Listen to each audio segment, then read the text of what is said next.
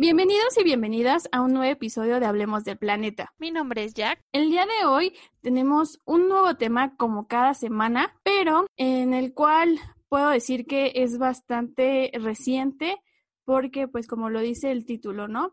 Son las nuevas 5 Rs que pues al parecer no, no todos las conocemos. Y para este episodio invitamos a Larisa Millán, que es licenciada en danza clásica. Así que bienvenida, Lari. Gracias, muchas gracias por tenerme aquí. Y muchos de ustedes dirán, bueno, pues la danza clásica que tiene que ver, ¿no? Con, con estas cinco R's. Y no es solamente eso, ¿no? Sino también eh, ella ya lleva dos años de una vida zero waste. Entonces, eh, creo que el aplicarlo y el transmitir ese conocimiento es muy importante, pues, porque es algo que se vive día con día. Así que eh, me gustaría empezar mencionando que de dónde es que proviene este problema, ¿no? Yo creo que la sociedad siempre ha producido residuos, pero últimamente ha sido esta sociedad del consumo en el cual el volumen de basura ha crecido de forma desorbitada. Y pues obviamente eh, este incremento pues igual tiene mucho que ver esta toxicidad que se presenta hoy en día, a lo mejor en el aire, en el agua, ¿no? Y se viene presentando un problema gravísimo con el cual vivimos todos los días, pero no nos damos cuenta. Así que platícanos un poquito, Lari, ¿cómo, cómo es que se viene presentando este problema? Sí, pues como dices, es un tema que se ha venido viendo desde años, cómo hemos incrementado nuestro consumismo y actualmente eh, un mexicano promedio al día produce 1.2 kilogramos de basura, o sea que al año son 438 kilos más o menos.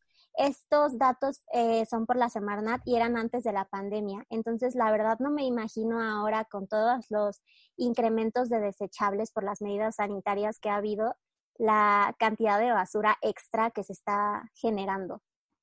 Eh, va también desde los plásticos de un solo uso hasta el desperdicio de comida, que pues en México se desperdician anualmente 20.4 millones de toneladas de alimentos de los que se producen para nuestro consumo. Entonces, sí hay como una problemática que ya viene de años y que siento que con la pandemia se ha disparado todavía más de lo que ya estaba. Sí, ¿y qué crees que eh, yo creo que eh, ahorita tanto las reservas naturales en materias primas y las fuentes eh, pues energéticas, ¿no? Disminuyen mucho estos costos de su, de su extracción porque pues yo creo que ahora con estos motivos graves de impactos ambientales, los desequilibrios sociales, pues ha hecho esta cultura de, del consumismo, ¿no? De, de seguir consumiendo y imagínate, o sea, yo este término de las 5 Rs lo conocí hace como unos dos años, que yo empecé a trabajar en una empresa, eh, bueno, era trainer, en una empresa eh, mecánica automotriz y para las capacitaciones de los empleados o, de los proveedores que llegaban, a mí me tocaba eh, darles esa capacitación, ¿no? Porque yo estaba metida en lo de medio ambiente. E incluso cuando, cuando a mí me, me dieron esa, esa capacitación, yo dije, ¿a poco ya se revolucionó esta idea, ¿no? Porque antes creo que nada más eran tres, que eran las que nos enseñaban en, la primaria, y que aún así era difícil eh, asimilarlo, ¿no? Como, como niños a veces, ¿qué es un orgánico? ¿Qué es orgánico? ¿Cuáles son las tres R's? ¿En qué va cada cosa? Entonces yo también dije, sí me sorprendí porque dije, wow, o sea, ahora cinco. Sí, Justo este término de, bueno, estas cinco R's vienen de la vida cero desperdicios o zero waste, que justo como, como tú explicas, viene de las industrias precisamente, viene de las fábricas.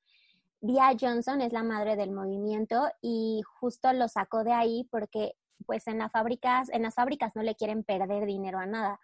Eh, si eres productor a lo mejor de leche de avena o de almendra, pues utilizas no solo lo que salió en líquido de la leche, sino lo que queda del gabazo de la almendra, a lo mejor lo puedes procesar y hacer un queso vegano. O sea, se busca este aprovechamiento de todos los recursos porque al final ellos no le quieren perder, pues, económicamente.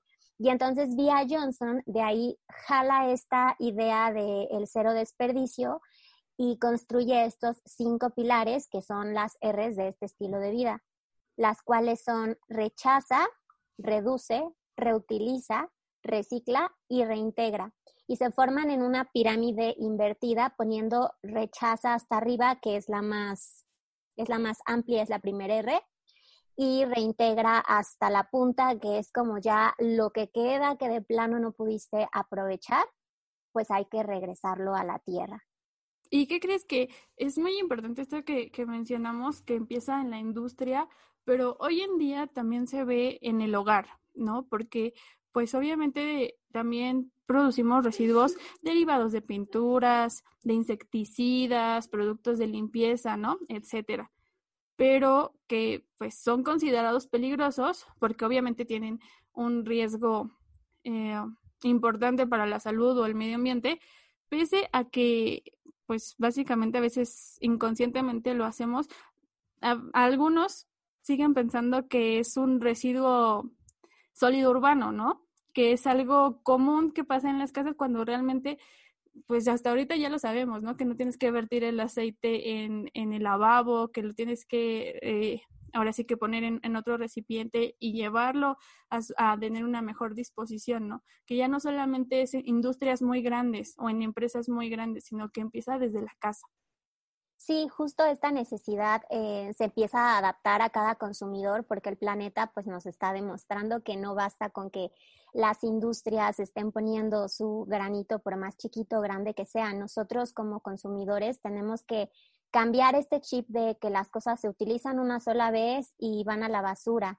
Eh, los que llevamos este estilo de vida decimos que la basura no existe existen los residuos y hay que disponer de cada uno de ellos correctamente, pero algo como basura, pues es justo que ya no va a servir y que ya no tiene como manera de volverse otra vez materia prima o de reintegrarse a la tierra pero realmente muy pocas cosas no se pueden reintegrar o aprovechar como materia nueva. Entonces, es nuestra responsabilidad como ciudadanos conscientes y responsables aprender sobre estos manejos de residuos y hacernos cargo para que no terminen en vertederos o ocasionando pues todos los problemas de calidad de aire que estamos teniendo, porque cuántos meses tenemos encerrados y la calidad del aire, al menos en la Ciudad de México, no ha mejorado de toda la producción de tóxicos que aventamos a los vertederos y el metano que suelta y pues ya sabemos, ¿no? Todos estos gases de efecto invernadero que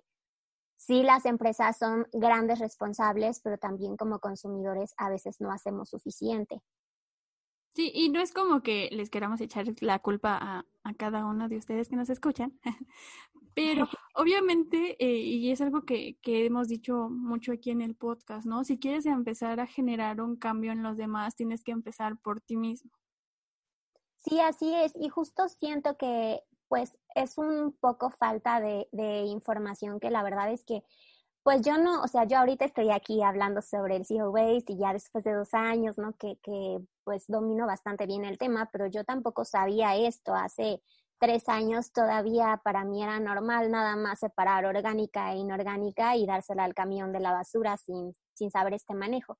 No es nuestra culpa al final porque pues así nos han enseñado y así nos enseñó nuestra mamá y a nuestra mamá nuestra abuelita y a nuestra abuelita nuestra bisabuela y es una cadena que pues a veces hacemos las cosas y no nos preguntamos por qué.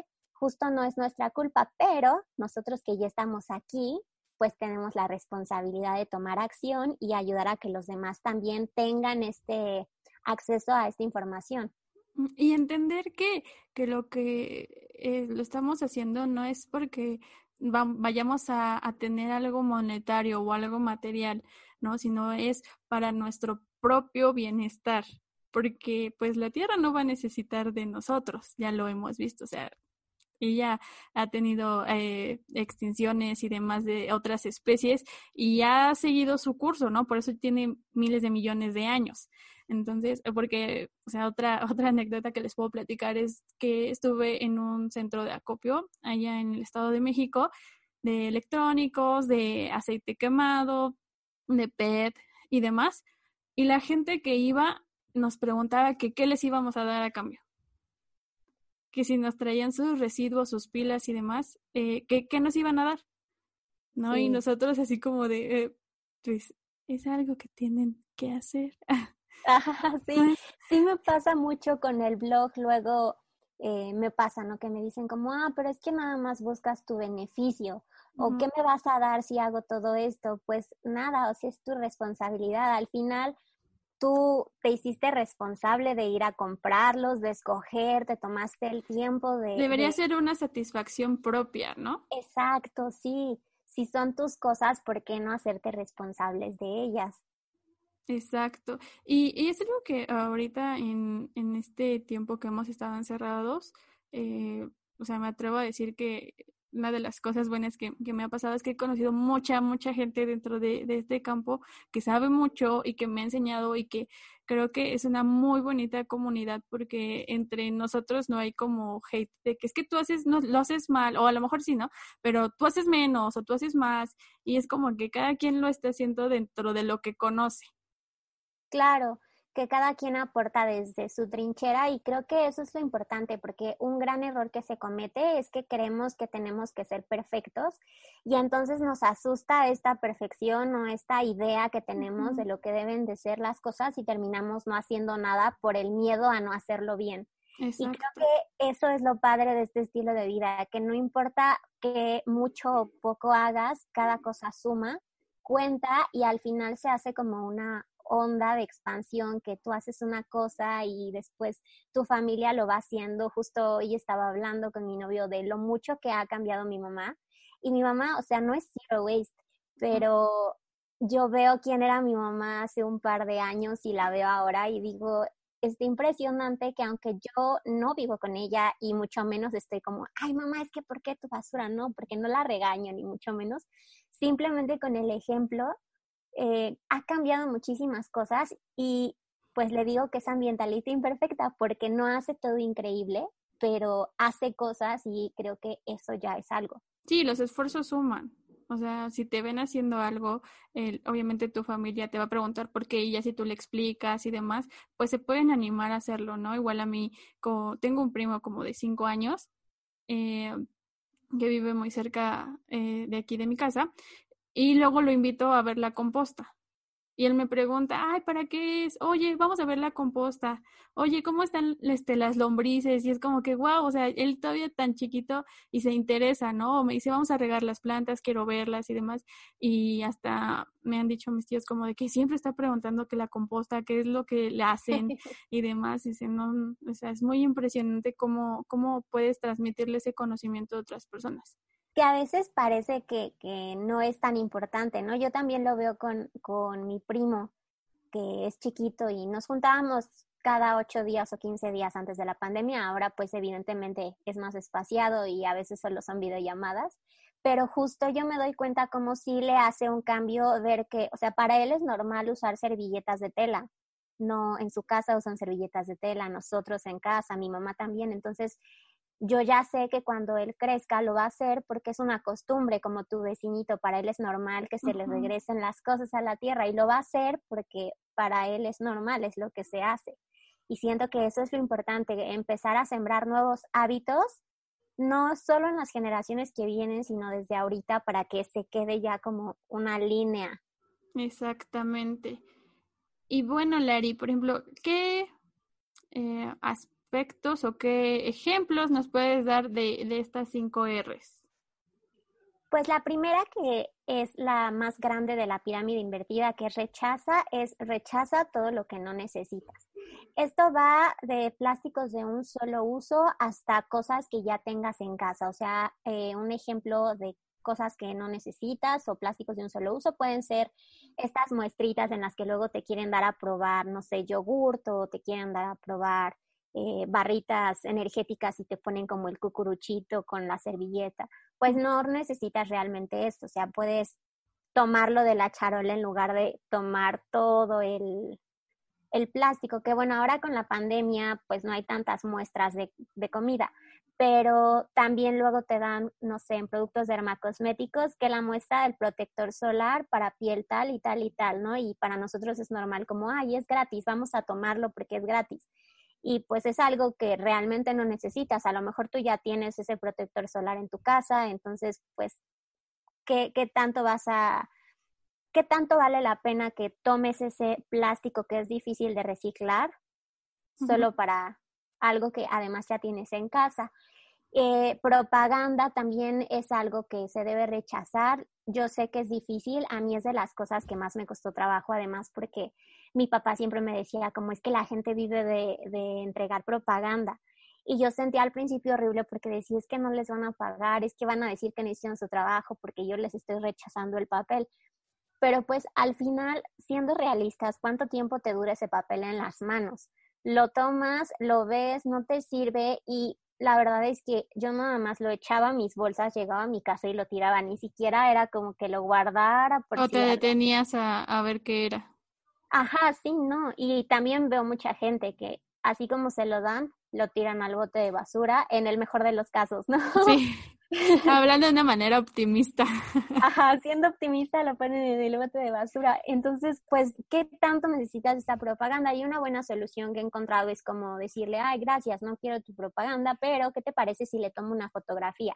Entonces, ignorados y tú evitas ese papel que no vas a utilizar. Y aparte es mucho, igual yo lo sentí, ¿no? Pero sentía como la presión social de que, ay, van a pensar que soy mala persona, que soy una mala educada. Y, y era como, ¿cómo les hago entender de que es para no contaminar? Porque no, no me va a servir de nada, o sea, no, no lo voy a leer, no. Claro. No voy a comprar en la tienda algo, no sé. Exacto, es que no estamos educados para decir que no, o sea, como, como sociedad mexicana yo siento que pues hacemos muchas cosas por quedar bien, como por compromiso. Y justo, siento que es difícil decir que no, en un restaurante también, ¿no? Pues yo llevo mi servilleta de tela a todos lados. Bueno, ahora con la pandemia no hemos salido, pero eh, llevaba mi servilleta de tela a todos lados y de pronto te ponen las servilletas en la mesa o de que te acomodan así los cubiertos preciosos y pues como le dices que no al mesero que además se esforzó porque es su trabajo. O sea, sí hay como pues sí está este conflicto interno, pero sí hay que aprender a que pues si no lo necesitas. ¿Y qué crees que precisamente ahorita con lo, con lo que estamos platicando, eh, yo he ido a restaurantes eh, y ya no te dan las cartas, sino te hacen que leas un QR y ahí ya te sale todo el menú. Eso está increíble, ojalá que se quede así. Sí, o sea, luego a veces sí para personas un poco más grandes y eso pues sí se los dan algunos, ¿no? Pero son pocas. ¿No? Las personas que a lo mejor no tienen acceso a, a, internet como, como nosotros, pero o sea, se me hace una idea muy innovadora. Sí, está increíble. También he visto lugares en los que tienen el menú en la mesa, o sea, como... Ah, sí, también. Y el vidrio arriba. Ajá, eso también se me hace buena opción. Justo si no tienen como QR, pues creo que es una super opción. Sí, siento que, que, que, eso de la pandemia ha traído unas cosas no tan buenas y otras como esta de los códigos QR igual bien en teatro también ahora el programa de mano pues es con código QR, entonces ya no lo imprime. Y la verdad es que pues yo como freelancer me imagino que también es un ahorro de dinero porque muchas veces sale de tu, de tu bolsa pagar la, las impresiones. Entonces creo que eso también está increíble. Y rechazar cosas que ya tengas en casa también es importante. Luego, ahora, por ejemplo, con el buen fin, típico que todo esté en oferta y tú ya tienes el tostador, pero quieres el tostador 3000 que mantiene el pan caliente y es para bagels y para, o sea, como ya tenemos cosas en casa y de todas maneras por toda la mercadotecnia que hay, y la cultura de consumismo, queremos lo que está en oferta, aunque ya tengamos tres en casa. Entonces, Estos nuevos influencers, ¿no? Que Ajá. se la pasan publicando. O sea, yo vi ahorita, es mucho de moda, la, una freidora y veía un tweet que la de aire. Ajá, vi un tweet que decía, no sabía que necesitaba una freidora hasta que lo vi como en cinco videos, ¿no? Con todo lo que puedes hacer. Y yo dije, sí, es cierto, porque también dije, no, no la necesito. Estoy como Bob Esponja, ¿no? No la necesito. Sí, ya sé, es que sí está impresionante, que, que pues sí tiene este super lado oscuro la mercadotecnia, o sea, a mí me pasa, nosotros casi no vamos al súper, todo lo compramos a granel, pero llegamos a ir, y más ahora con la pandemia, que pues ayudamos a mi suegra, que es persona vulnerable, a hacerle sus compras, ¿no? Entonces, luego vamos al súper y como si fuera el primer día de mi vida Zero Waste, así tengo que estar no, a ver qué se me antoja. Porque antes además yo era así de que, ay, me compro un snack mientras hago las compras, ¿no? Y entonces terminaban las compras y yo ya llevaba que las papitas o el chocolate, ¿no? Y entonces voy al súper y de verdad yo siento que, o sea, luego me da risa porque siento que está Satanás ahí diciéndome, compra, compra, consume, de que sí funcionan todos sus anuncios, pero también hay que tomar eso en cuenta, o sea, luego como consumidores creemos que no tenemos el poder de, de pedirle a las empresas que cambien y si vemos bien, lo único que quieren es estarnos complaciendo, nos ponen comerciales, traen los refrescos nuestros nombres, o sea, como este tipo de cosas, claro que importa nuestra opinión. Entonces, como tomando esto en cuenta, eh, rechazar creo que es la manera más fácil y de tajo reducir tus residuos. Exactamente. O igual eh, ver como la manera en la cual a lo mejor si te gustan eh, los bombones de la bolsita de chocolates, demás, comprarlos a granel, ¿no? Sí, que además hay opciones para todo. O sea, a veces, a veces creemos que no vamos a encontrar ciertos placeres, por así decirlo, a granel, pero muchas veces hay cosas o más saludables de entrada. Y más ricas. Sí, y, o, cosas más ricas y además que, que sí hay productores, o sea, sí hay productores de ese tipo de productos que están en los supermercados, en las tiendas eh, a granel, sí existen. Y siento que más bien no nos damos el tiempo a veces de observar. sí, como todo nos lo dan así en las manos, en el súper, dices, ¿para qué me voy a ir a, gastar 20 minutos en camino, 10, 10, 15 minutos, si lo veo ahorita en el súper? Sí, o aquí en la tienda de la vuelta. Ajá, exacto. Estamos muy acostumbrados a la comodidad y la verdad es que si lo piensas bien, no es tan difícil conseguir cosas a granel en México. O sea, hay cosas en los carritos esos de la calle, hasta en la tienda departamental carísima hay una sección de dulces a granel. Entonces siento que eso, solo hay que poner como un poquito más de atención. Sí, sí, sí. ¿Cuál sería la siguiente R? La siguiente R es reduce. Siento que esta es como súper importante porque es en donde te das cuenta la calidad versus la cantidad de cosas que necesitas. Eh, pues debes reducir lo que no pudiste rechazar, ¿no? Aquí como voy a hacer divisiones de las cosas importantes sobre reducir pues puedes reducir productos empacados, los, eh, pues las envolturas, ¿no? A lo mejor si consumes queso y lo vas a seguir consumiendo, puedes llevar tu topper a que ahí te pongan el queso. Entonces, pues ya no tienes esa envoltura, ¿no? Reducir la compra de ropa también, que luego las temporadas cambian cada 15 días, ya hay ropa nueva. Entonces, pues reduce la compra de ropa, realmente cuánta ropa necesitas. Y ahorita más que estamos en casa, no necesitas estar cambiando de guardarropa, ¿no? Reduce despensa. No estamos diciendo que todo el tiempo estamos en pijama. Parece chiste, pero es anécdota. Ojalá que sí, pero no. Eh, solo eh, justo, o sea, no que siempre estén en pijama, porque luego también creen que porque somos zero waste vestimos con eh, la típica sudadera de jerga. Y Ajá, sí, como que no te identifican por eso, ¿no? Ajá, exacto. Y no, la realidad es que no. Entonces, solo reduce como, pues sí, tu compra y justo en esta elección de si necesitas ropa, pues ve si lo puedes consumir de segunda mano, algo que ya existe, o que sea una marca de ropa sustentable y de calidad, que no sea este fast fashion que al final, pues sí, te va a salir, no sé, en 50 pesos una playera, pero a las dos semanas de que ya la lavaste tiene agujeritos o se ve transparentosa, entonces como aquí es, entra eso de la calidad versus la cantidad, si busca que sea algo que te vaya a durar y que además, sobre todo cuando ya no te sirva para el propósito que lo compraste, lo puedas como cambiar, darle un giro y seguir utilizando ese producto. O repararlo, ¿no? Ajá, o repararlo, exacto.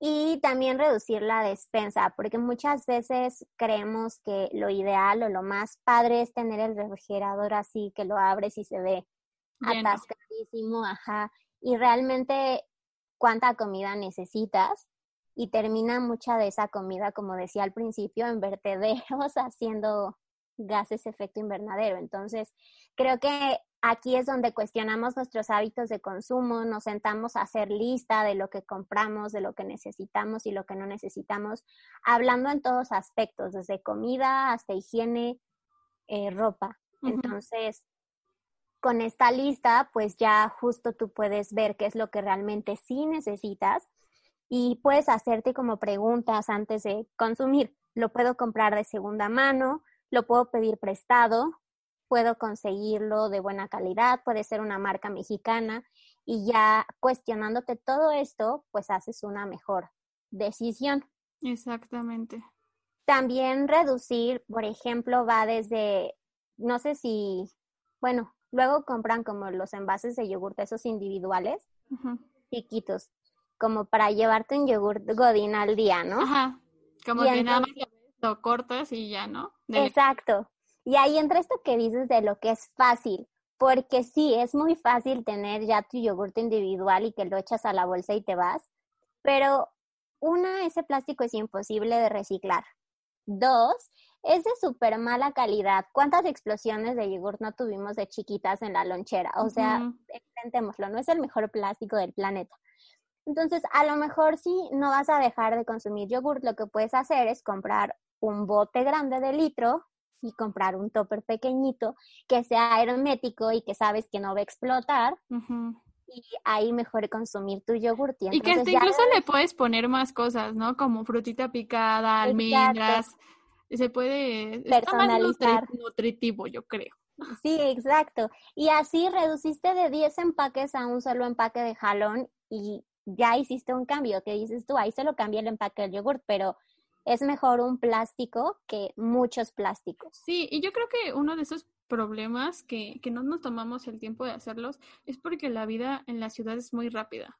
O sea, si tú lo ves, todo el mundo siempre anda a las carreras, anda tarde y, y buscan practicidad. ¿No? Pero dentro de esa, de estar en ese ámbito de llevar una vida tan acelerada, no nos percatamos a veces de qué tanto estamos generando, ¿no? Qué tanta, tantos residuos, qué, de qué manera podemos mejorar, sino porque por querer mantener ese estilo de vida, no, no nos damos cuenta y yo creo que ahorita que hemos estado un poquito encerrados es cuando nos percatamos de eso, ¿no? ¿Cuántas veces nos sentamos a desayunar tranquilos, a tomar un café, a ver las noticias? Y yo creo que eso es algo muy importante que a lo mejor eh, yo les podría recomendar a los que nos escuchan que a lo mejor un fin de semana o un día que, o ahorita que no podemos salir y eso, sentarse y, y, ponerse a pensar en ese aspecto, ¿no? ¿Cuántas veces uno a veces hasta disfruta su comida? Sí. Yo era de esas, fíjate, pues soy bailarina y maestra además, ¿no? Entonces, pues en la mañana correr a la clase de ballet, luego los ensayos, luego las mil clases y luego que si doy particular, pues entonces llega a la casa de la otra persona y total que en todo el día así recorrí la ciudad entera y justo yo me daba de que 20 minutos para comer, pero yo hago eso desde que estaba en la licencia, o sea, desde que estaba estudiando la licenciatura en la escuela, comí en 20 minutos, estamos acostumbrados eh, el gremio de la danza y siento que muchos otros gremios en general a no tener tiempo de comer. Y cuando empecé con este estilo de vida, justo yo acababa de lesionarme y pues tenía mucho tiempo libre, tuve que dejar de bailar un año y decía, ¿cómo es que no tenía tiempo para esto? O sea, es mi cuerpo, es mi templo, ¿cómo no me daba el tiempo para sentarme tranquilamente a comer? O muchas veces también el pretexto de es que no tengo tiempo de cocinar, ¿no? Y entonces, ¿cómo no tienes tiempo de nutrirte? ¿No? Hay que hacerse el tiempo. Siento que esta pandemia nos ha enseñado que hay cosas que son negociables y otras cosas que no deberían de ser negociables, son nuestra salud. Y nuestra tercera R es reutilizar lo que ya consumimos, o sea, lo que no pudimos rechazar y no pudimos reducir. Em, en esto quiero entrar antes que, de que sigamos con las R's, con que si eres una persona diabética o con alguna enfermedad autoinmune, obviamente no vas a rechazar ni reducir tus medicamentos, ni mucho menos. De eso no se trata el estilo de vida. Sí cuidamos el planeta, pero no nos ponemos tampoco en riesgo. Entonces aquí entra como a lo mejor eh, esto que les decía de comprar el gran paquete de pastillas, ¿no? Y entonces ya no tienes que estar comprando cajitas, mejor la grande. Esto hablando de, de reducir. Pero sí quisiera hacer esa aclaración porque luego me preguntan en el blog así como, oye, pero si tengo que consumir los medicamentos, no, pues si lo tienes que consumir, es tu salud, ahí no es negociable. Pero justo podemos reutilizar. Y entonces esto que ya no pudimos evitar de plano. Y ahí entra esto que decías de reparar, que es súper importante.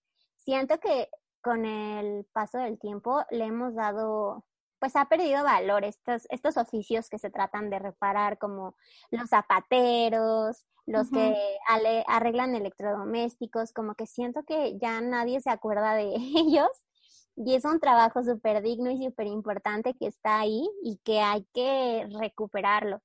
Reparar, pues es importante porque estamos aprovechando los recursos que ya consumimos, que ya están ahí, no hay que generar un gasto de recursos renovables y no renovables para tener algo nuevo en nuestras manos. Y pues eso es como de lo más importante. Y a lo mejor hay algo que ya no puedes reparar, pero justo le puedes dar como un nuevo uso. Eh, no sé, se me ocurre que tienes un envase de plástico que se rompió, ya no lo puedes seguir usando para guardar comida, pero a lo mejor puedes hacer una especie de maceta o lo puedes utilizar para guardar a lo mejor lápices, gomas o no sé, reutilizarlo, darle la vuelta. Y esto luego se confunde un poco con reciclar, que no tiene nada que ver con reutilizar, porque luego en los proyectos de, de kinder es como, ay, vamos a enseñarle a los niños un proyecto de reciclaje y entonces la típica lata que pintan o los cartoncitos estos del papel de baño y los pintan y hacen títeres o no sé qué se me ocurra, pero eso no es reciclar, eso es justo reutilizar, ya hasta que no vas a aprovechar este recurso, entonces ya lo reciclas. Reutilizar se me ocurre también como si llevas ropa a una tintorería porque trabajas en una oficina y pues necesitas que tus sacos o ropa tenga cierta imagen, pues no, una, rechazamos la bolsita de donde los enfundan y dos, devuelve los ganchos a la tintorería. A lo mejor pues tienes ya tus propios ganchos y si no quieres llevarlos, siempre pasa, o sea, mi mamá lo pasaba, que compraba su closet al fin de año y decía, ¿y de dónde salieron todos estos ganchos? pues es que mejor dáselos otra vez al de la tintorería para que los reutilice. Y además le estás ayudando a no generar un gasto extra, porque pues él tiene que estar invirtiendo sus, en sus ganchos. En cambio, si tú se los devuelves, pues todo, todo mejora tanto para ti sin esos ganchos ahí acumulados como para él. Otro igual que se me ocurre a mí, por ejemplo, sería eh, la copa menstrual.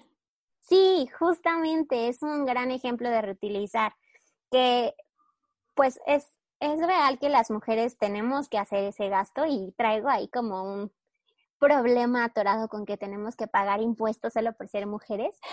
Exacto. pero, pero siento que esta es una forma muy fácil y rápida de evitar esos desperdicios. O sea, ¿Cuántas copas utilizamos? cuatro, copas, perdón. Cuatro copas o cinco de acuerdo a nuestra etapa fértil, que dura cada una 10 años. ¿Contra cuántos desechables? O sea, nada más a las que están escuchando las invito a que se sienten a reflexionar. ¿Cuántos pantiprotectores, toallas, tampones, sea lo que sea que utilicen, consumen en un solo ciclo?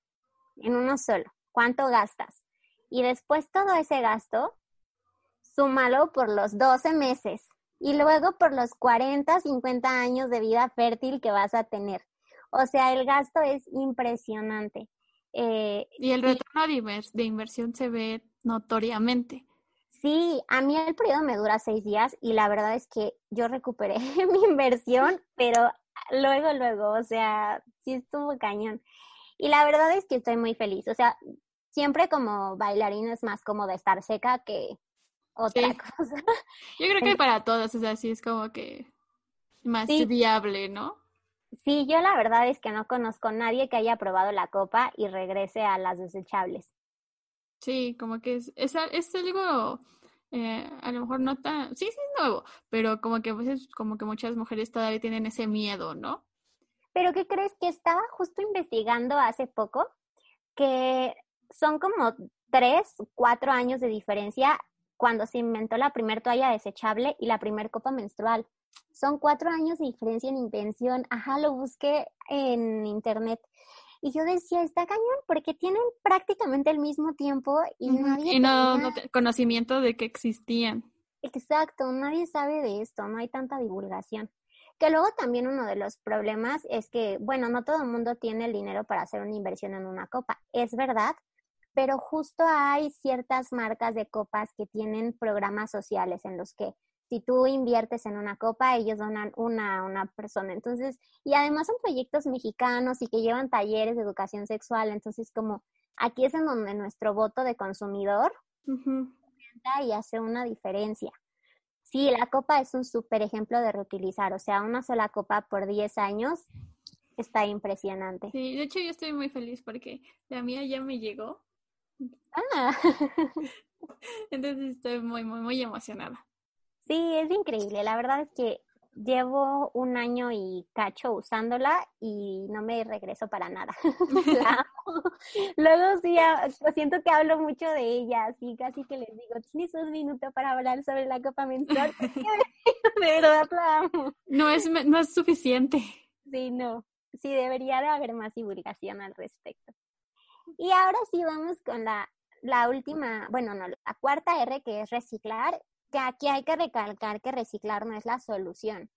No es sostenible reciclar porque al final pues se gastan recursos, se gasta electricidad, se gasta petróleo, se gasta muchísimos recursos para que ese producto se vuelva materia prima otra vez. O sea, lo ideal es que eso no pasara. Entonces, por eso están todas las otras Rs en el consumismo antes de llegar hasta esta. Esta es para lo que de plano no pudiste rechazar, ¿no? En el caso de, como hablaba de los medicamentos, ¿no? Hay personas enfermas que pues necesitan esos medicamentos y entonces para eso existen este tipo de alternativas como son el reciclaje. ¿Y qué crees que hace pocos, bueno, hace algunos años se creía que, eh, pues, dentro de la sociedad del populismo, ¿no? Ya sabes, que la sostenibilidad significaba esto, ¿no? Reciclar, que separar la, los residuos y llevarlas al contenedor era el mayor acto de sostenibilidad que podías hacer, ¿no? O sea, era como lo mejor y, y realmente no, o sea, sino es ya como de las de lo último, de las cosas que ya hasta el último tienes que empezar a hacer. Exacto, sí, ya que no pudiste hacer nada más, pues bueno, lo reciclas, pero justo antes lo reutilizas, lo, lo haces lo mayor que puedas con ese producto.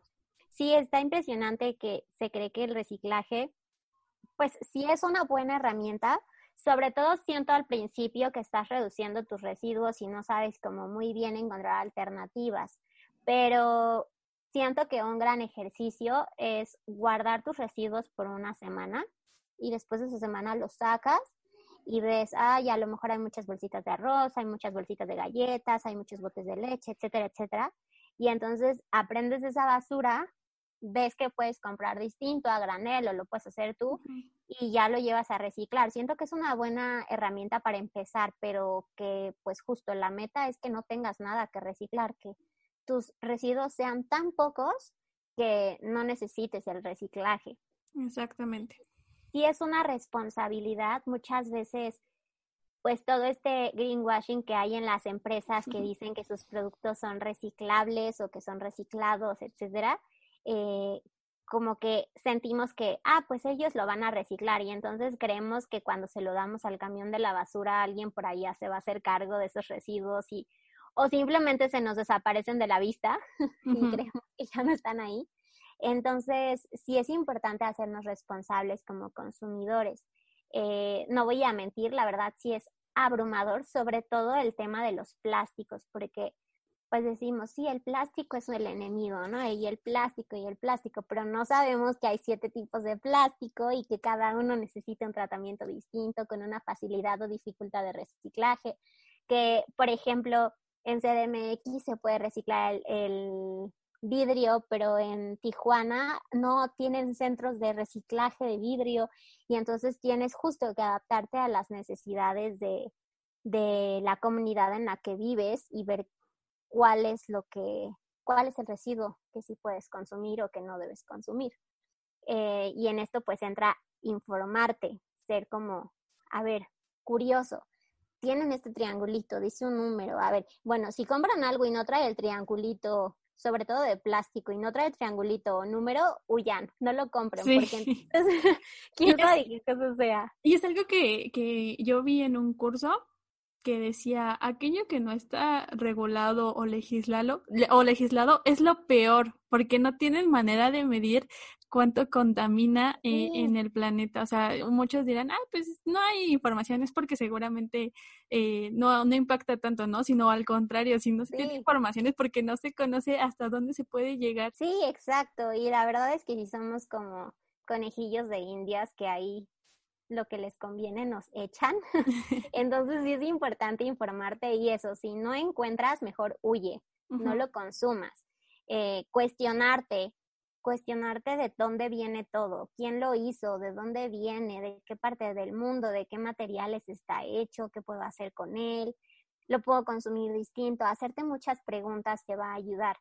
Y bueno, encontrar tu centro de reciclaje, pues es como prioridad. A veces creemos que separar la basura orgánica e inorgánica es suficiente, pero la inorgánica se divide en muchas como cartón, acero, vidrio, tetrapac, aluminio, papel plástico, hasta las colillas de cigarro se pueden reciclar. Entonces cada uno tiene que estar separado porque además luego como que decimos, ay, la botella se recicla, ¿no? Y que compraron un refresco y se quedaron como gotitas de la botella o el asiento. ¿Y crees que se va a reciclar? Pues no, si tiene ese líquido adentro, no se va a reciclar, tienen que estar bien separados, compactos. Y hasta se siente diferente, ¿no? Las botellas. Sí, sí, sí, sí.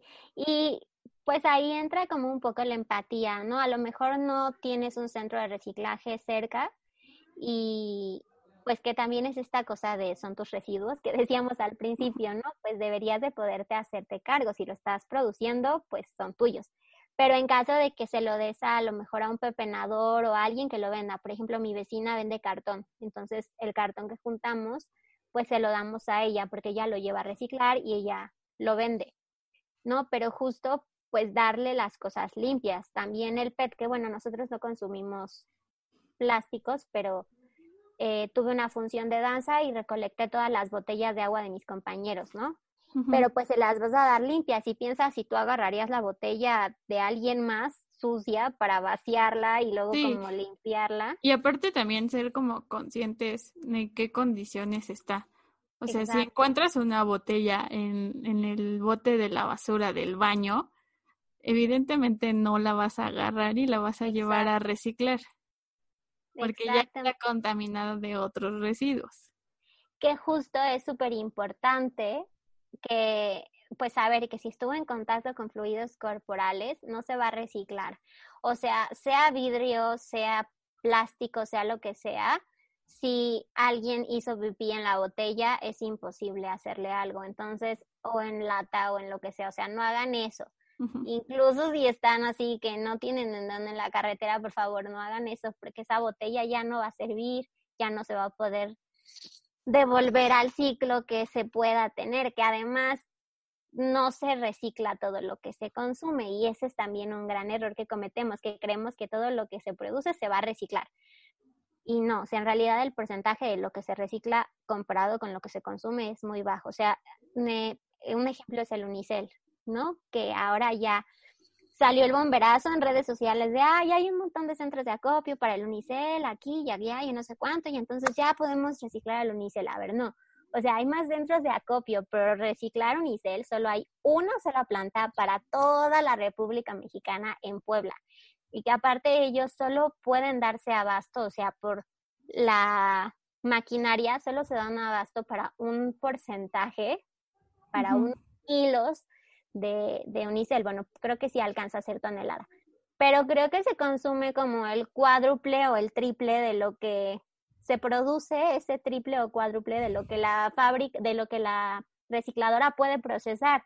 Entonces, pues sí, qué padre que haya tantos centros de acopio, pero en un año no se puede reintegrar ese, ese plástico para hacer materia prima. Y algo que a veces igual no tomamos en cuenta es de que no es solamente el, la manera en la cual se produce, ¿no? Sino todo lo que tiene, uh, todo lo que engloba, que no solamente es la maquinaria, ¿no? Sino son las emisiones que tienen, por, porque pues para generar tanto, para procesar tanto, pues genera demasiada electricidad, demasiados gases, cuántas descargas agua, agua y que eso o sea, en, en la República Mexicana, para cada estado es diferente. Sí. Se necesitan permisos, se necesitan este, estudios, se necesitan evaluaciones, varios certificados en los cuales tú puedes eh, ahora sí que procesar tanto unicel. ¿no? Y eso a veces es algo de lo cual no estamos conscientes porque obviamente pues no, no, no todos lo conocen, ¿no? Y que incluso, eh, por ejemplo, yo que estoy más metida en, en este eh, ámbito y que estoy certificada y demás, ya lo veo y digo, o sea, sí engloba muchísimas cosas que no solamente es separa tus residuos, vuelves a reciclar y ya. Exacto, sí. Por eso están todas las R's antes y es importante pasar por todas esas en un inicio antes de llegar hasta esta que es el reciclaje. Sí, hay que preguntarse muchas cosas, pues aunque las cosas sean reciclables, no es la solución más fácil pero ni de chiste, o sea, no porque ya lo consumí, digo, bueno, ya lo consumí, es fácil reciclarlo. No, no, no, esto que dices tú, ¿no? Y mucho menos es lo que va a salvar el planeta. Entonces sí hay que ser conscientes y responsables, sobre todo responsables. También esto de las colillas es un tema que a mí me pone mal. O sea, recojo hojitas secas del parque de mi casa para mi composta y no tienes idea. O sea, me salen, recojo las hojitas de los montonitos y me salen colillas de cigarro y digo, o sea, me echan a perder las hojas secas porque ya están contaminadas de esos residuos. Y pues esta cosa también, ¿no? La, luego las inundaciones, ¿no? Que nos quejamos de que se inunda, pero bien fácil ir fumando y tirar la colilla a la calle y entonces pues no saben también cuánta agua se contamina con una sola colilla de cigarro. Contiene una sola hasta 150 toxinas aproximadamente y tardan de 12 a 15 años. Y luego una sola contamina 50 litros de agua dulce y 10 de agua salada. Entonces creemos que a lo mejor nuestras acciones individuales no cuentan, pero con esa colilla vas a dejar de contaminar 50 litros de agua, entonces ponerla en el lugar adecuado y llevarla al lugar adecuado. Que además de esto que dices, cada estado es distinto y la, el reciclaje de colillas de cigarro es relativamente nuevo en nuestro país, o sea, está en pañales, está en procesos experimentales con hongos, ni siquiera es algo ya solidificado. ¿Y qué crees que yo hace como un año más o menos fui a un eh, ¿cómo se dice? Como colillatlón de plugin. En Coyoacán a recoger exactamente colillas de cigarro y me tocó la fortuna que cuando terminamos de, recolectar las colillas eh, estaban eh, rifando, bueno, no rifando, más bien sortearon ah, una, ¿no? no, no, no, no, una maceta hecha por colillas de cigarro, papel y este acerrín con una suculenta y una, este, una bolsita de Zipor para que ahí puedas ah. este, echar tus colillas de cigarro. Ajá, y yo me las gané, entonces yo estaba muy feliz. No fumo ni nada, pero estaba bien. ganadora. Yo estaba muy, muy, muy feliz. Redes, yo te vi. Exacto. y yo estaba muy feliz porque a pesar de que no fumaba y eso, dije, o sea, se lo puedo regalar a algún amigo o algo que, le pueda ayudar a ya no tirar las colillas en, en la calle. Pero yo estaba súper feliz por mi plantita y hasta incluso la regaba y salía, emitía el olor de las colillas, a pesar de que ya estaba revuelta con otros, con otros, este, con otros materiales y tú dices, wow, o sea, sí impacta bastante este tema. Sí, sí, sí. Pero sí, pues en conclusión, esta cosa que decíamos al principio, la basura no existe, la basura es hasta que está la revoltura, entonces hay que tener cuidado del manejo de residuos, siempre limpiar y separar. Y bueno, de entrada no va a oler feo, o sea, luego tenemos este susto de acercarnos al bote de basura porque nada iba a oler horrible, entonces pues piensa que si está separado y limpio, no va a oler. Y pues dos lo vas a poder reciclar. Hay muchos centros de reciclaje en los que pues justo intercambias por dinero, a lo mejor no es mucho, pero es dinero que nadie te va a regalar. Sí, o como en Chapultepec, ¿no? Que hacen el mercado del trueque, que llevas tu reciclaje, te dan alimentos y demás. Exacto. Bueno, ahora con la pandemia no ha habido y la verdad es muy triste, pero, pero sí, está increíble, lo intercambias por alimentos. Pero incluso aunque no nos dieran nada, como decías al principio, son nuestros residuos y hay que hacernos responsables aunque no nos den nada a cambio. Exacto. Y la última R que es reintegrar o reincorporar, que pues es la materia orgánica, ¿no? Es todo lo que queda. En teoría, si seguiste eh, la regla de todas las R's anteriores, pues solo te quedarían como las cáscaras, lo que no te puedes comer, lo que no puedes aprovechar de los alimentos. Y entonces, pues reintegrar es como hacer magia, a mí me encanta, es imitar el ciclo de la naturaleza. Eh, por ejemplo, si vamos eh, en carretera a lo mejor, y pues está el árbol de mangos así, deliciosos esos mangos que casi que quieres sacar la mano del carro y cortar uno, ¿no? Y ya que vienes de regreso de tu viaje, pues ya viste que el manguito se cayó al piso y pues nadie lo cortó. Y entonces viene el otoño y lo cubre con hojas secas y luego el aire y luego vienen las épocas de lluvia y entonces el manguito poquito a poquito se va regresando hasta la tierra y todos esos nutrientes del manguito van a hacer que cuando tú vuelvas a pasar otra vez estén esos mangos frondosos y deliciosos. Son los mismos nutrientes que tienen ya los frutos que le devuelves a la tierra. Y es lo que pasa con la composta. Exacto, es hacer composta, es lo que hacemos con eh, esta R de reintegrar que pues hay muchísimos tipos de composta, composta seca o casera también, vermicomposta, que es la del lombriz, la industrial, la bokashi, que es con fermentación. No hay una sola manera de hacer bien composta, pero sí es una forma también súper inmediata de reducir los residuos. O sea, los botes más grandes de la casa están en la cocina.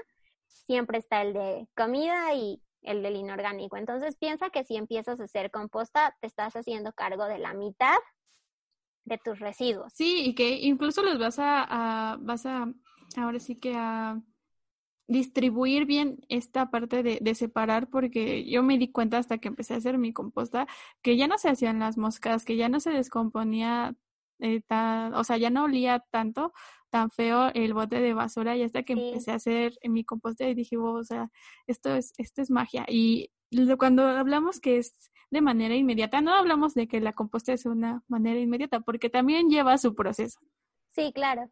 ¿No? Por lo mismo de que está empezando a descomponer estos residuos, pero pues sí, es una manera, yo creo que eh, de las más cercanas que puedas experimentar sobre el ciclo de la naturaleza.